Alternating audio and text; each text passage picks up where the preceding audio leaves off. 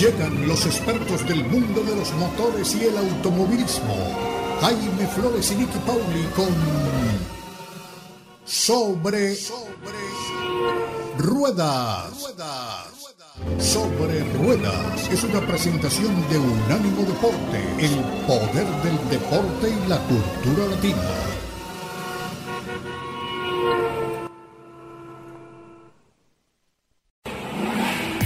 Sobre Rueda. Sobre Rueda. El programa donde rugen los motores. Todo bajo la lupa especializada de Jaime Flores y Nicky Paul. Con todo el análisis sobre el automovilismo en el mundo y la industria automotriz. Unánimo Deportes presenta Sobre Rueda. Sobre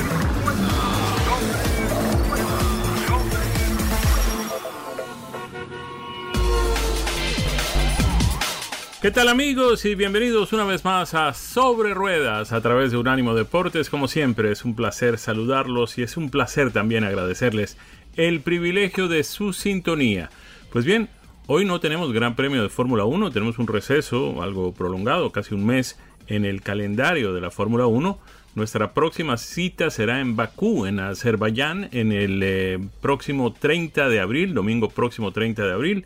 Y después tendremos el Gran Premio de Miami una semana después, el 7 de mayo, en las calles del sur de la Florida, más específicamente en lo que ya se considera el Autódromo de Miami, que es una pista que ha construido la gente del Hard Rock, la gente de la tribu de los indios eh, Seminoles, eh, que pues tiene ese mm, complejo eh, deportivo y hotelero tan importante en el condado de Broward, en el sur de la Florida. Allí será el Gran Premio de Fórmula 1 de Miami en su segunda edición.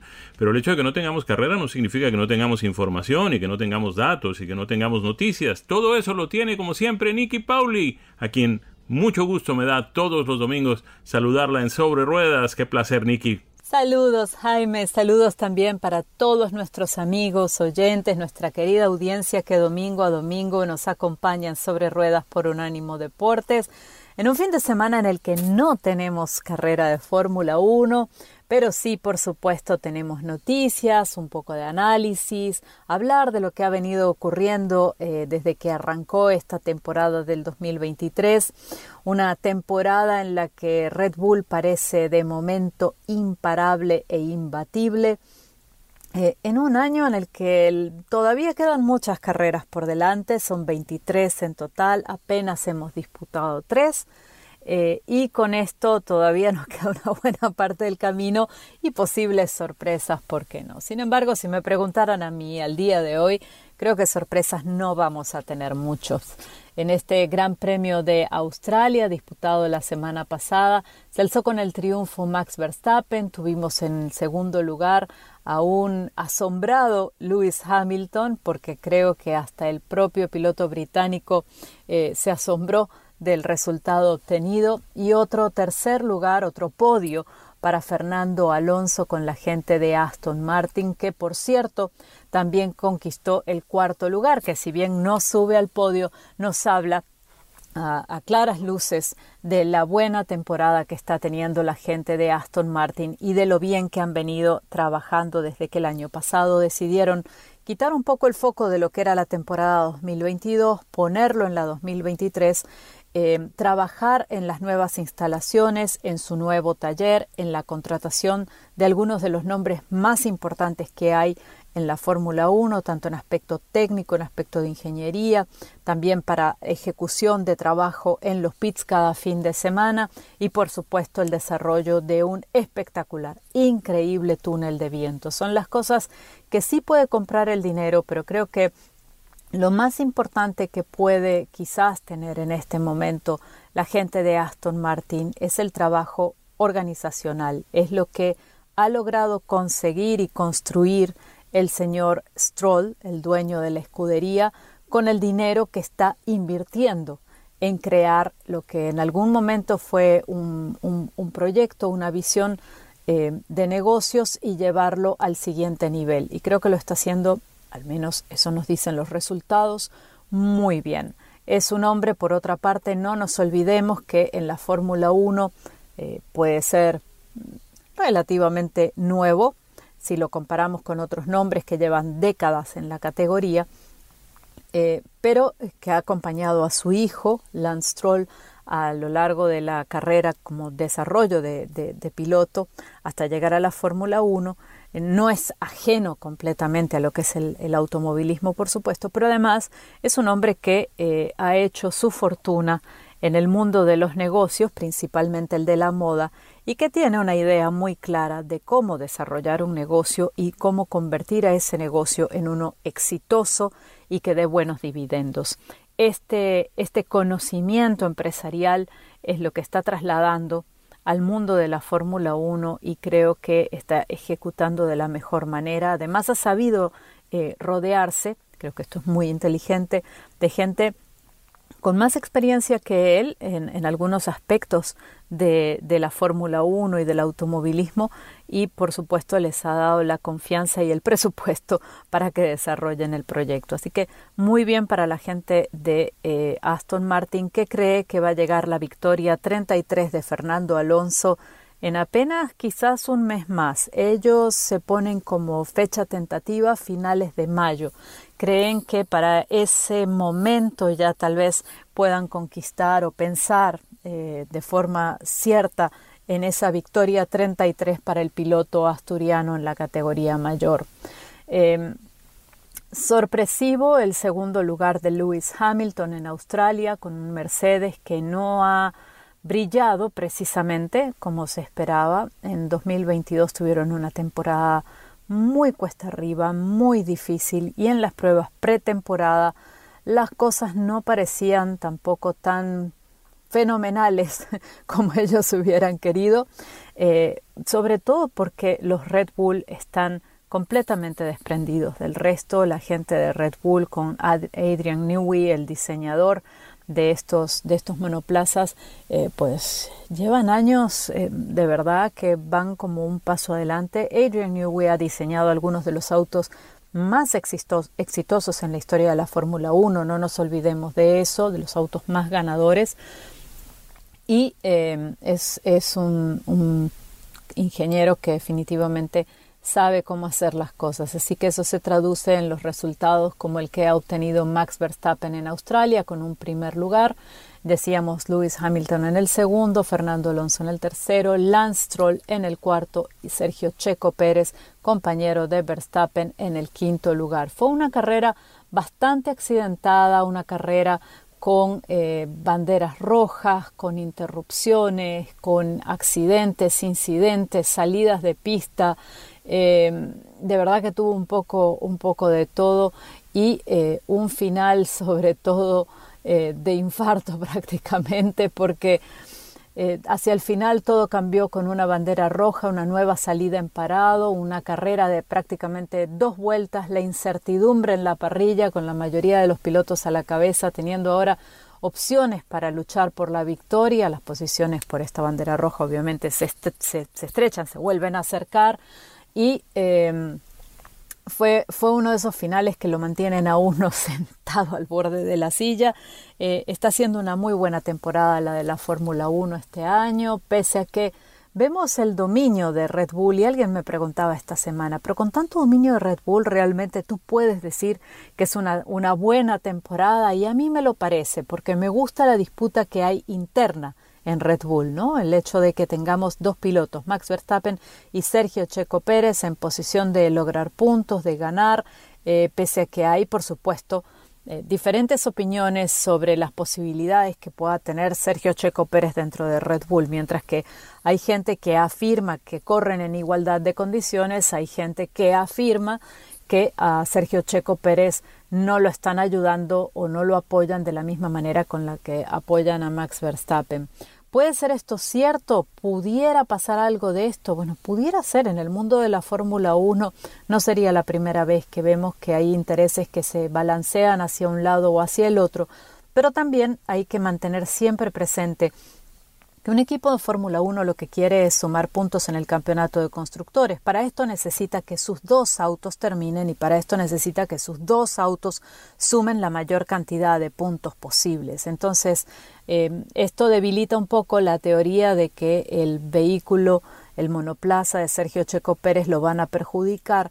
Sin embargo, hay gente que dice, bueno, quizás no el, medio mecánico, pero sí en algunas de las estrategias o de las tomas de decisiones acaban perjudicando a Checo, con lo que sí suma puntos, porque es un piloto que siempre va para adelante, que pese a arrancar desde la última posición puede terminar en un quinto lugar, eh, que cuida muy bien los neumáticos, que cuida mucho el auto, que hace unos adelantamientos espectaculares, pero que eh, esas, esa, a veces algunas tomas de decisiones o estrategias eh, no lo ayudan tanto como Verstappen. Así que por supuesto la polémica en este sentido está abierta. Me encantaría saber qué piensa nuestra audiencia, qué piensa cada uno de ustedes que nos está escuchando. Por supuesto me pueden dejar el comentario en arroba media racing en Twitter. Eh, me encantaría, me encantaría saber qué piensan ustedes. ¿Ustedes creen que eh, corren en igualdad de condiciones Max Verstappen y Sergio Checo Pérez o que el equipo favorece a uno o a otro piloto.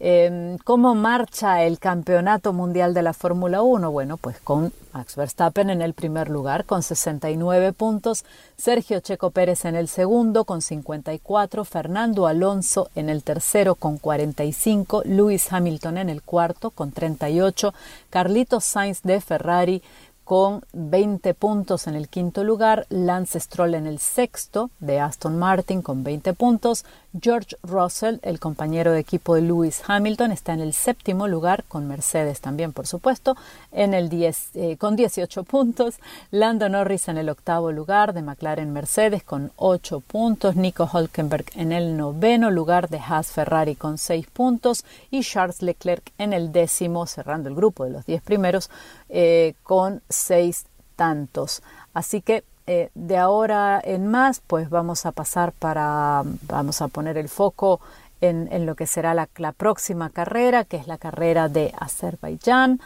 Y eh, no ha estado exenta la Fórmula 1 de polémica. Ah, para los que me preguntan, y aquí me están haciendo señas y me están diciendo, ¿cuándo? ¿Cuándo es la próxima carrera? ¿Cuándo es el Gran Premio de Azerbaiyán? El Gran Premio de Azerbaiyán va a ser, bueno, vamos a tener que esperar un poquito porque es... Eh, las pruebas libres son el 28 de abril, que es viernes, eh, luego el 29 sábado tendremos más pruebas libres y clasificación y el día 30 tendremos el Gran Premio de Azerbaiyán. Así que la Fórmula 1 dentro de poco, eh, pasarán unos días, pero dentro de poquito ya volverá a las pistas y podremos eh, volver a disfrutarla. Eh, otra nota de la Fórmula 1 esta semana es que Imola será la primera carrera con el nuevo formato de clasificación. La gente de Pirelli ha confirmado que el circuito de Imola será el primer escenario en el que se probará un nuevo formato experimental de clasificación que requiere el uso de neumáticos duros en la Q1, medios en la Q2 y blandos en la Q3, esto con la intención de ahorrar dos juegos de neumáticos durante el fin de semana. Y por supuesto forma parte de esas pruebas que hace la Fórmula 1 para ver eh, que cómo se puede mejorar el espectáculo de la categoría, a ver si a ustedes les gusta o no. Por supuesto, siempre me pueden mandar sus comentarios a arroba Media Racing en Twitter, allí nos vamos comunicando y de momento los voy a dejar porque tenemos que ir al corte comercial. Cuando regresemos les voy a contar mi experiencia de manejo al volante de un vehículo que me ha sorprendido muy gratamente. Ya volvemos con más. Y de regreso para nuestra segunda vuelta en este circuito llamado Sobre Ruedas por Unánimo Deportes, el segmento en el que les comparto eh, los vehículos que he tenido la oportunidad, el privilegio de manejar.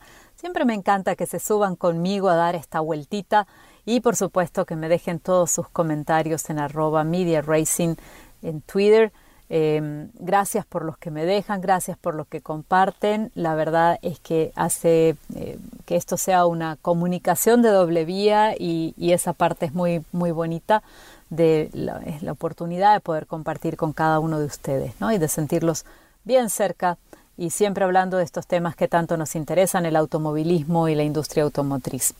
En este caso, ¿qué vehículo quiero traerles? Pues les quiero traer uno que eh, pues llama mi atención porque mantenerse y sobresalir en el segmento de los SUV pequeños o compactos, como ustedes prefieran llamarlo, no es una tarea fácil. Y sin embargo, el Chevrolet Trailblazer All-Wheel Drive 2023 hace un excelente trabajo en este sentido gracias a su personalidad. ¿Y a qué me refiero con su personalidad? Bueno, ustedes saben, si me han escuchado ya anteriormente, que para mí los autos de alguna manera, los vehículos en general de alguna manera, les pongo mm, características un poco humanas tal vez, ¿no? A veces los describo como si fueran un buen amigo, porque al final del día eso es lo que son, son un buen amigo que me acompaña en mi día a día, que me trae, me lleva, eh, y que está allí para mí cuando lo necesito, tanto en los buenos como en los malos momentos. Así que desde esa perspectiva, cada uno de estos vehículos es un buen amigo. Y en este caso, ¿a qué me refiero con eso de la personalidad? Pues me refiero a ese trazo único que lo distingue frente a otros y que lo consolida con su propia esencia, así como eh, con los amigos eh, sabemos, tenemos este, este amigo que cuando lo recordamos siempre nos acordamos pues de su sonrisa, de esa personalidad extrovertida, eh, exuberante quizás, pues con los vehículos de la misma manera. Y este tiene eso, su propia esencia. Para empezar, no es tan pequeño como uno lo imagina. Le venden a uno esta idea de que es un vehículo compacto y uno dice, bueno, pues será chico. Pero no lo es, no, no es tan pequeño. Su cabina es una cabina amplia y es una cabina cómoda. Ofrece buena capacidad de carga además. Cuenta con una muy interesante oferta en materia de tecnología, de conectividad y de seguridad. Y por si esto fuese poco, el consumo de combustible se ubica en 26 millas por galón en la ciudad y 30 millas por galón en la carretera. Además, el aspecto externo a mí al menos me resulta muy atractivo y tiene una carta de colores que me entusiasma porque hay uno para cada gusto. Eh, salimos un poco de algunos colores más tradicionales o más clásicos y nos sumergimos en un mundo donde la paleta de colores es, es, más amplia, más divertida o más dinámica. El que tuve yo para la prueba, por ejemplo, era en un color eh, amarillo que destaca, que resalta y que cuando uno lo ve, pues le alegra el día, ya desde, desde el principio, desde el vamos. Uno lo ve este vehículo con ese color y se le alegra la jornada. Además de todo esto, ya que el color puede que a ustedes les interese o no, pero el precio estoy segura que sí, y el precio es más que razonable para lo que ofrece. Hay una muy buena relación entre el precio y el valor del producto. Así que si ustedes están buscando en este momento un vehículo con estas características, los invito a que conozcan el uh, Chevrolet Trailblazer. Realmente creo que no se van a arrepentir.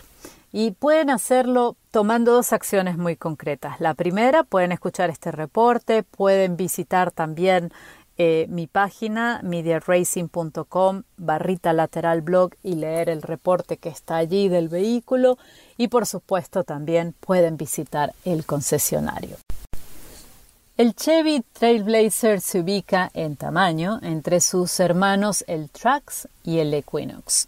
El motor base de este SUV es un turbo de 4 cilindros, 1.2 litros y entrega 137 caballos de fuerza y 162 libras por pie de torque. La transmisión es CBT, continuamente variable. En el caso de mi modelo de prueba, el Trailblazer RS All Wheel Drive, el motor era un turbo Ecotec de 1.3 litros, 137 caballos de fuerza también, pero 174 libras por pie de torque.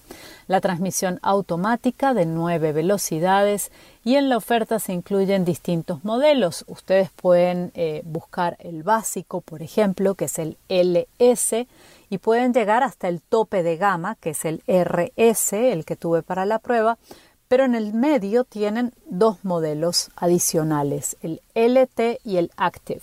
Así que hay para todos los gustos y para todos los presupuestos. El Trailblazer tiene una grilla que es distintiva. Eso define parte de ese carácter del que les hablaba antes, de esa personalidad. En mi en lo personal, en mi caso, eh, me gusta ver esa parrilla o la veo esa parrilla como un carácter juvenil. Tiene unas líneas que le imprimen mucho dinamismo y mucha vitalidad.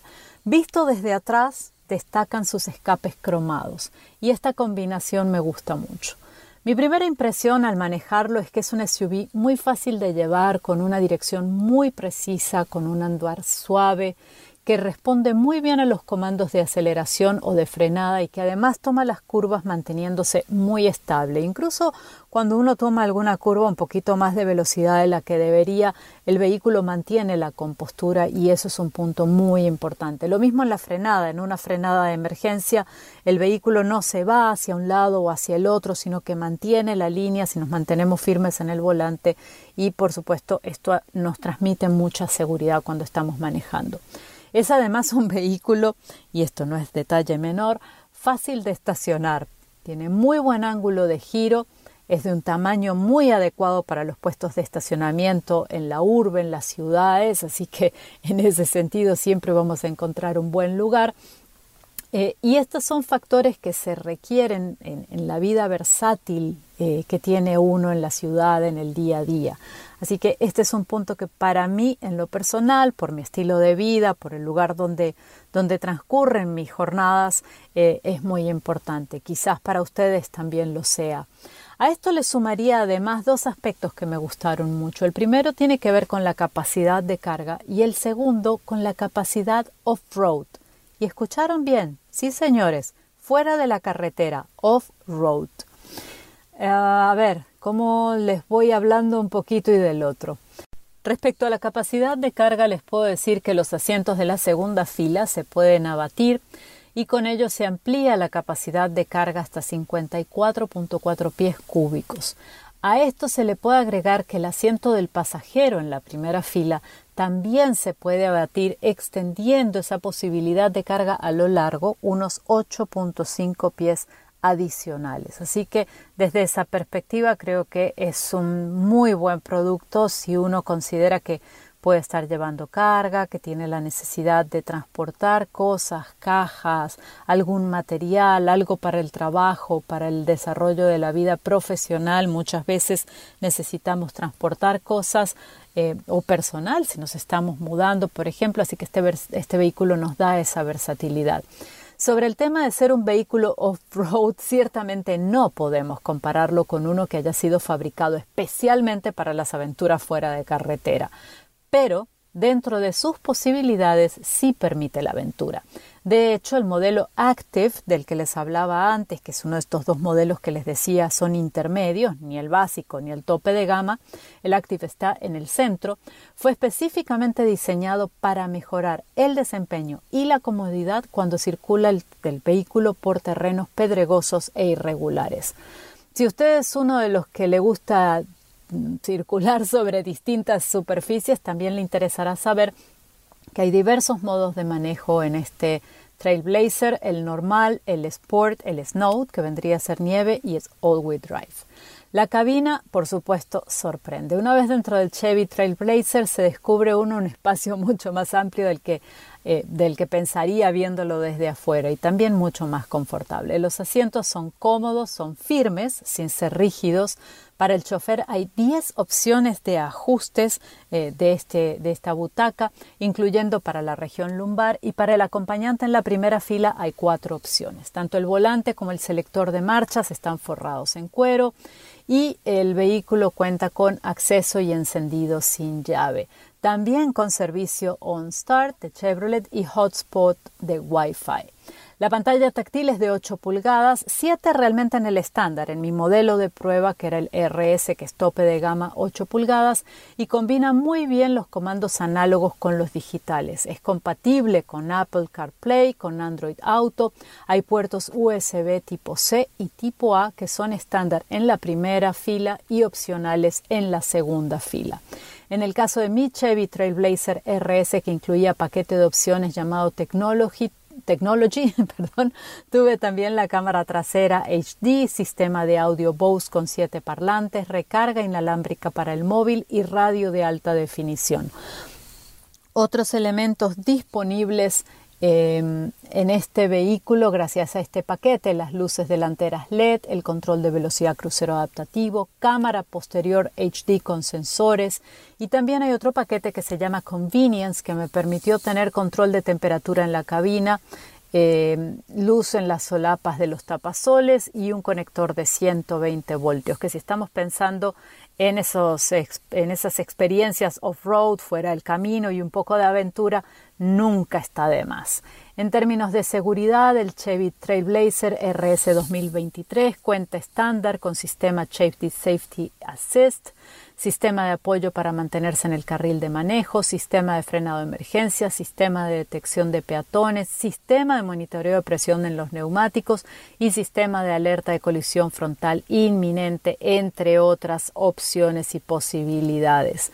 El precio inicial del Chevy Trailblazer es de 22.000 100 dólares y el modelo que tuve para la prueba, incluyendo los opcionales, llegaba a los 31.925. Así que ahí lo tienen, el nuevo Chevy Trailblazer de 2023 para que lo prueben y lo disfruten. Vamos al corte comercial y ya regresamos con mucho más. Aquí estamos, regreso con ustedes en Sobre Ruedas a través de Unánimo Deportes y vamos a hablar de ventas de vehículos. ¿Cómo se han venido vendiendo los carros, los SUVs, los crossovers, eh, los camiones ligeros, en fin, todo esto a lo largo de lo que va corrido este año? Ya entramos en el mes de abril, ya estamos bien entrados en el mes de abril, ya concluyó el primer trimestre de este año y ya tenemos algo de información sobre cómo se ha venido comportando el mercado automotriz aquí en los Estados Unidos. Pues bien, General Motors y otros fabricantes pues han eh, dado a conocer sus cifras, eh, las dieron a conocer a comienzos de esta semana que está terminando, eh, de nuevos vehículos y el resultado parece ser algo halagüeño. Las ventas aumentaron sustancialmente en los primeros tres meses del año, gracias fundamentalmente a que ya hay suministro de vehículos más o menos normal, digamos que ya ha quedado superado este tema de las deficiencias en la cadena de suministros, particularmente en los eh, componentes clave, que eran básicamente los semiconductores, los chips, que impedían que los fabricantes pudieran poner al mercado eh, vehículos en las cantidades en las que lo venían haciendo, inclusive antes de la pandemia. Estos chips además no son uno dos o tres, son multitud de ellos en la mayoría de las funcionalidades de los vehículos. Cada cosa tiene un semiconductor que la controla. Eh, cosas tan elementales como por ejemplo el temporizador de los limpia parabrisas eh, o cosas tan elementales como el sistema que pues pone el seguro eléctrico en las puertas eh, pasando obviamente por lo que tiene que ver con la ignición del motor y otros mucho más sofisticados la transmisión automática, en fin, todo esto. Cosa que hay en un automóvil, cada cosa que hay en un vehículo, pues tiene un semiconductor que la controla. Y estos, pues estos chips venían en escasez ya desde hace casi dos años. Pues parece que esto se ha venido normalizando y mm, de acuerdo con la información que tenemos, pues ya los fabricantes están poniendo a disposición de los concesionarios las cifras indicadas de vehículos, de manera que ya otra vez los inventarios están regresando muy rápidamente a la normalidad en cada uno de los vendedores de vehículos de todo el país. Sin embargo, hay otro problema que está complicando las cosas en el tema del mercado automotriz y es el que tiene que ver con las tasas de interés para las financiaciones de vehículos. Pues bien, estas tasas de interés han venido aumentando eh, de manera mm, constante a lo largo de los últimos 12 meses y esto pues ha provocado algunas incógnitas sobre si el mercado automotriz podría terminar el año 2023 produciendo las cifras que se producían en ventas antes de la pandemia. Estamos hablando del orden de los 16, 17 millones de unidades vendidas en el curso del año. Eh, vamos a ver si eso se produce porque de todas maneras pues las tasas altas de interés están ahuyentando de los concesionarios a los eh, potenciales compradores, independientemente de que haya vehículos o no para la venta, pues si no hay una financiación adecuada de manera que la gente pueda pagar el vehículo que está comprando, pues eso tendría eh, dificultades. Además, esta misma situación de inflación que estamos viviendo ha puesto a la gente en aprietos financieros y en muchos casos pues ha eh, debilitado sus eh, scores de crédito, es decir, la puntuación que se le da a una persona por parte de las centrales de riesgo de crédito que, pues en algunos casos eh, complican las cosas para los compradores no solamente porque les pueden negar el crédito sino también porque cuando ese puntaje es débil pues la tasa de intereses aumenta y en consecuencia la mensualidad que pagan también. Eh, de acuerdo con la información que nos hemos recabado sobre este tema, eh, algunos em, compradores que adquieren estas financiaciones a través de los bancos, eh, quienes están con, eh, digamos, puntajes no muy eh, abultados, es decir, puntajes un poco comprometedores, son apenas menos del 6% de los compradores de carros nuevos. Era el 18% hace 5 años, es decir, hace 5 años el 18% de los compradores de vehículos que financiaban la compra de sus autos estaban en condiciones crediticias no exactamente perfectas.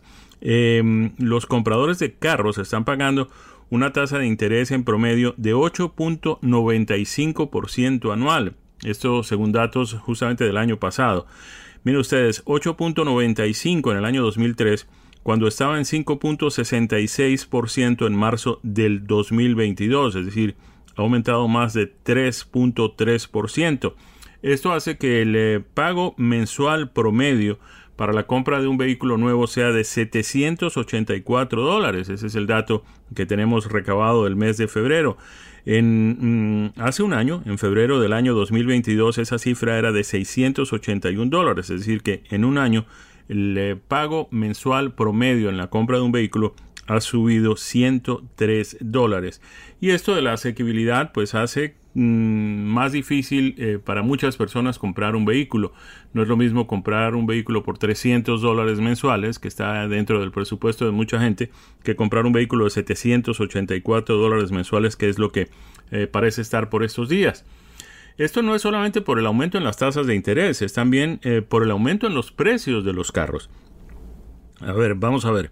De acuerdo con la información que se nos ha suministrado, el precio promedio para un eh, carro o un vehículo eh, utilitario ligero, un camión ligero, en febrero fue de 48.763 dólares.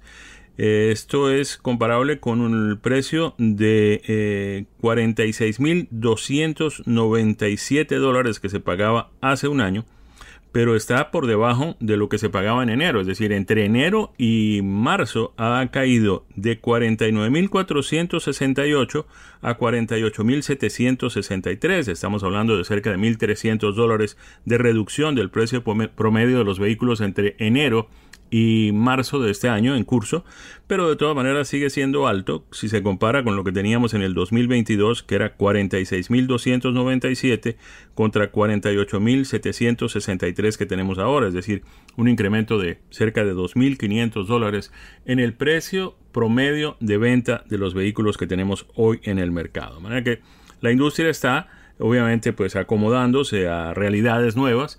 Eh, las dos noticias importantes tienen que ver pues primero con que se está normalizando la, el suministro de vehículos y los inventarios en los concesionarios. Segundo, con que las tasas de interés siguen arriba y en la medida en que eso no reaccione hacia abajo pues va a ser cada vez más caro comprar un carro. La mensualidad cada vez va a estar más alta. Eso es lo que tiene que ver con esto de las ventas de vehículos y otras cosas eh, mm, relacionadas con, con los intereses y los pagos mensuales y todo lo demás. Pero hay otro tema que también está preocupando y es el que tiene que ver con la seguridad dentro de los vehículos. Pues bien, nos ha llegado una información que nos cuenta que la mayor fuente de acceso por parte de personas eh, malintencionadas a armas de fuego ilegales son los automóviles, los vehículos, se las están robando de dentro de los vehículos. La gente tiene la costumbre de dejar en su guantera o en la consola del vehículo o en algunos casos debajo del asiento o en el portamapas de la puerta armas de fuego para su protección o para su defensa, en fin, armas de fuego que en muchos casos son legales, tienen permisos para portarlas, en fin, todo ese tipo de cosas. Pero los ladrones, los amigos de lo ajeno, se han dado cuenta de que sí, este es un sitio donde se encuentran frecuentemente armas de fuego y por lo tanto están abriendo las puertas o rompiendo los vidrios de los vehículos para mm, robarlas. Pues bien, miren ustedes que mm, muchas de esas armas terminan pues involucradas en eh, cuestiones ilegales, en asaltos, en robos, en homicidios, en cosas de estas. Y cuando las autoridades dan con el arma de fuego, pues obviamente el arma aparece registrada a nombre de una persona que pues no tuvo nada que ver con eh, haber cometido ese delito, eh, no tiene absolutamente ningún tipo de mm, eh, antecedentes penales ni nada relacionado con esto, pero el arma con la que se cometió el crimen aparece vinculada a esas personas, de manera que es muy importante, primero, no portar armas de fuego en, en, vehículos cuando se deja el vehículo sin una vigilancia plena en algún sitio donde puede ser objeto de un robo, de un asalto, de una incursión ilegal dentro del vehículo. Mucho cuidado con eso. Eh, además, estamos viendo lamentablemente mm, en el curso de los últimos eh, dos años un incremento significativo en las tasas de criminalidad, en los índices de delincuencia en ciudades muy importantes en los Estados Unidos, de manera que pues hay que tener la precaución de no dejar cosas de valor en el vehículo y tomar algunas medidas para protegerlos. Eh, siempre hemos dicho que no existe una, mm, como dicen aquí en inglés, un silver bullet o una bala de plata que resuelva el tema de la seguridad de los vehículos, que impida que los roben o que los eh, mm, incursionen en ellos, se metan en ellos a, a, saquearlos por dentro, en fin. Pero cuando se le ponen ciertas cosas al vehículo, hacen que ese vehículo en particular sea menos atractivo para los ladrones.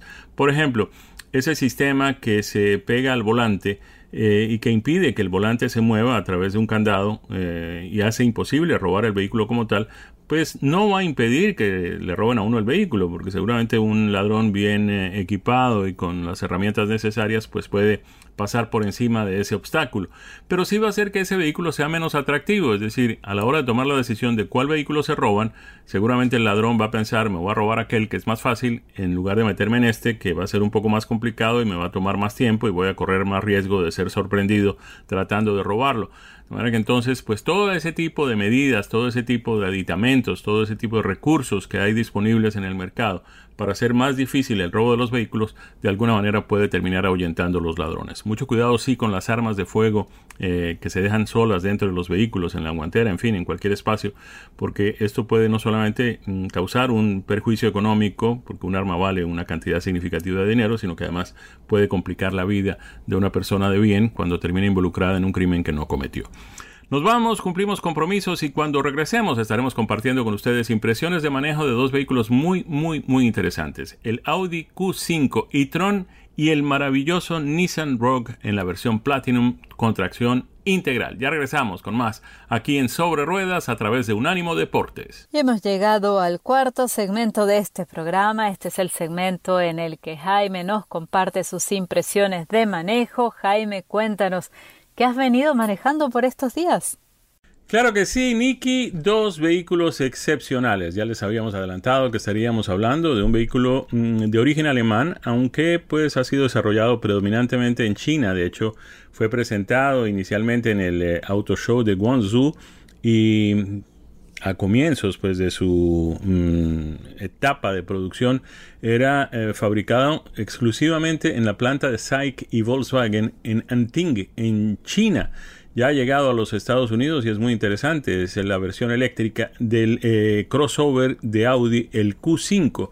Y el otro vehículo que vamos a Mm, del que vamos a compartir impresiones de manejo con ustedes es otro crossover, este muy popular, uno de los de mayor venta en todo el mundo, conocido aquí en los Estados Unidos como Nissan Rogue, pero que tiene una versión muy similar, eh, no es exactamente la misma, pero se parece mucho y es eh, comercializada en el resto del mundo como el Nissan Qashqai. Qashqai.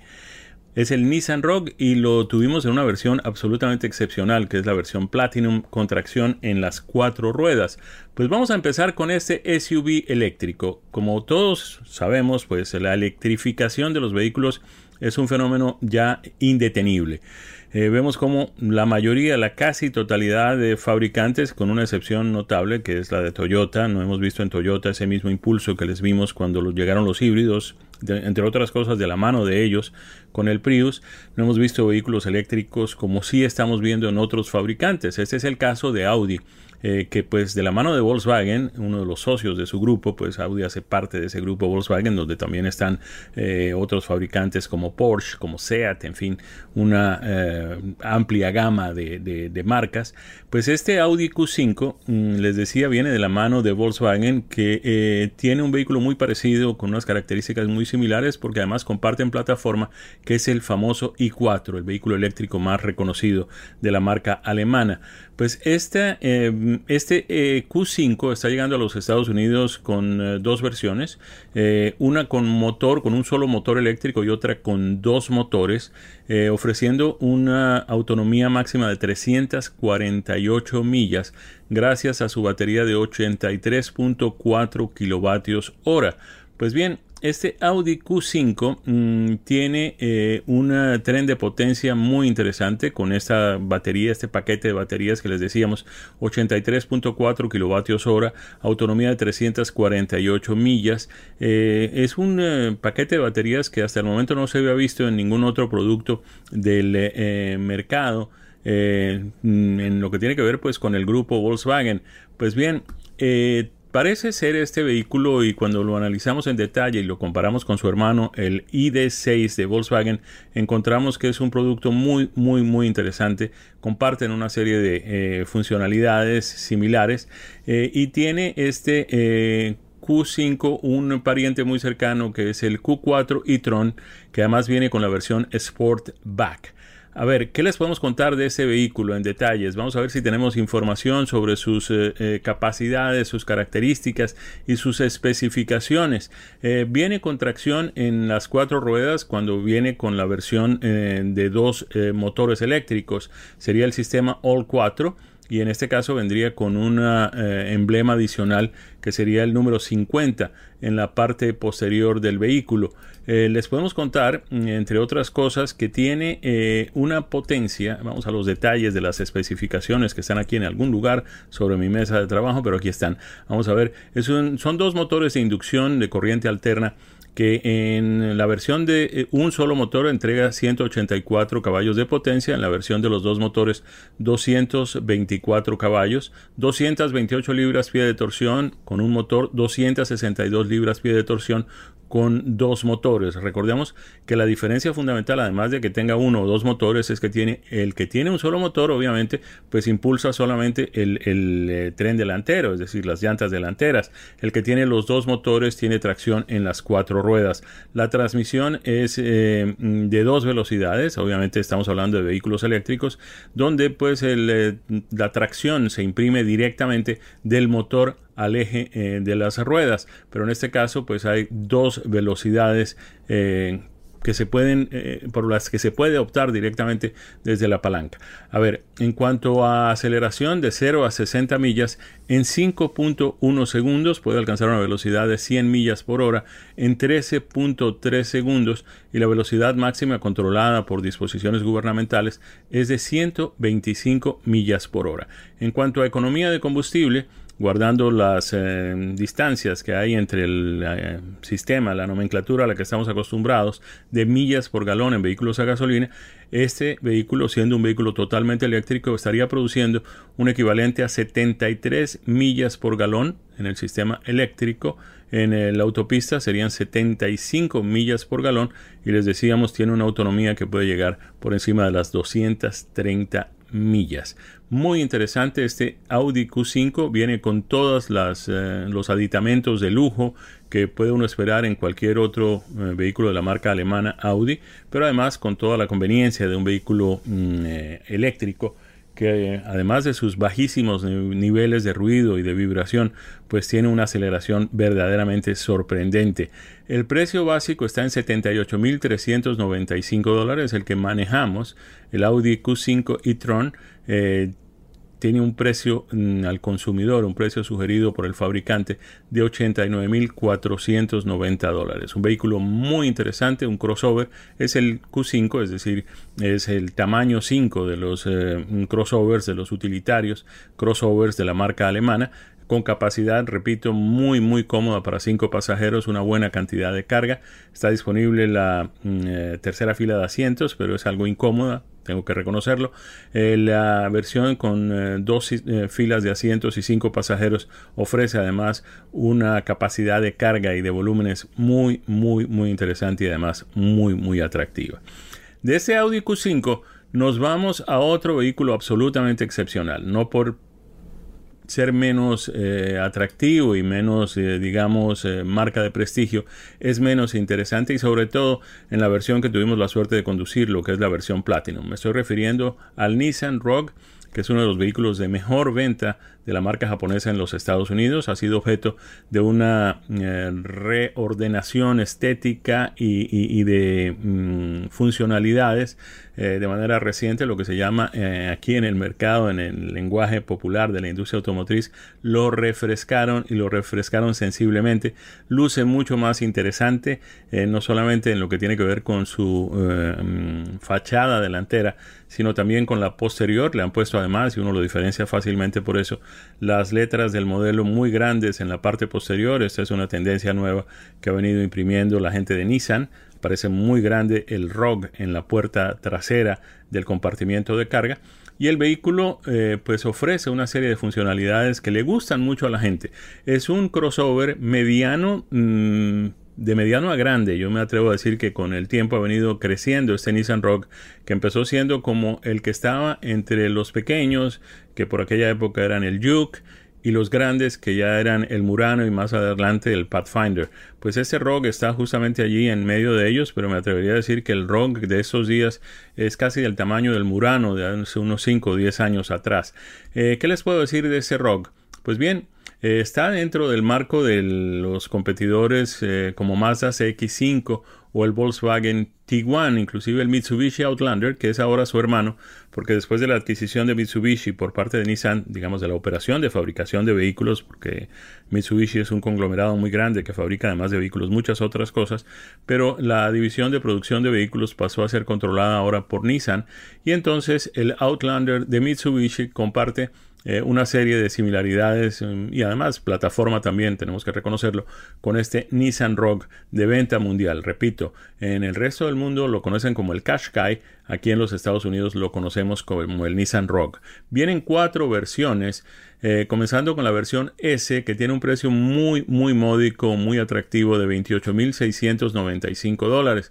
Tenemos la SB, la SL y llegamos a la Platinum que tiene un precio básico de 38.475 dólares y no tiene nada que envidiarle en materia de acabado, sobre todo en la parte interior, con cualquier otro vehículo eh, de prestigio, de una marca prestigiosa. Es más, si uno lo compara con su hermano mm, o su primo cercano, que sería eh, el Infinity similar, llegaría a la conclusión de que de pronto no se justifica pagar la diferencia por un Infinity si todo lo que uno quisiera tener del vehículo ya está disponible en la versión Platinum de este Nissan Rogue. Obviamente cuando compra uno un vehículo de marca eh, de prestigio, como es el caso de Infinity, está pagando no solamente por lo que se lleva a casa, sino además por la exclusividad de tener un vehículo con esa marca tan reconocida y tan particular.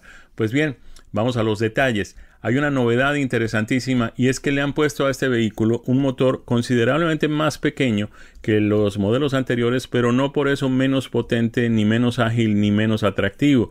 Pasamos de cuatro cilindros a tres cilindros. Miren esto muy bien. Son tres cilindros, bloque de aluminio, bloque y culata de aluminio, dirección, perdón, inyección directa de combustible tiene un desplazamiento de 1.5 litros en sus tres cilindros, pero entrega 201 caballos de potencia y 225 libras por pie de torsión. Viene acoplado a una transmisión continuamente variable tiene un rendimiento de combinado de 31 millas por galón, 28 millas por galón en la ciudad, 34 millas por galón en la autopista, lo que lo convierte en un vehículo muy muy económico, a pesar de que tiene un volumen muy interesante, una capacidad de carga muy interesante y comodidad suficiente para llevar 5 pasajeros.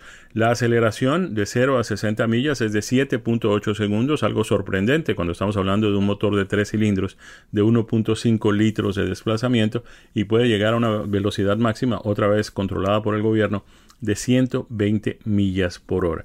El vehículo además ofrece un paquete de acabados en excelentes materiales, realmente muy muy agradable. Con eso llegamos al final de Sobre Ruedas el día de hoy.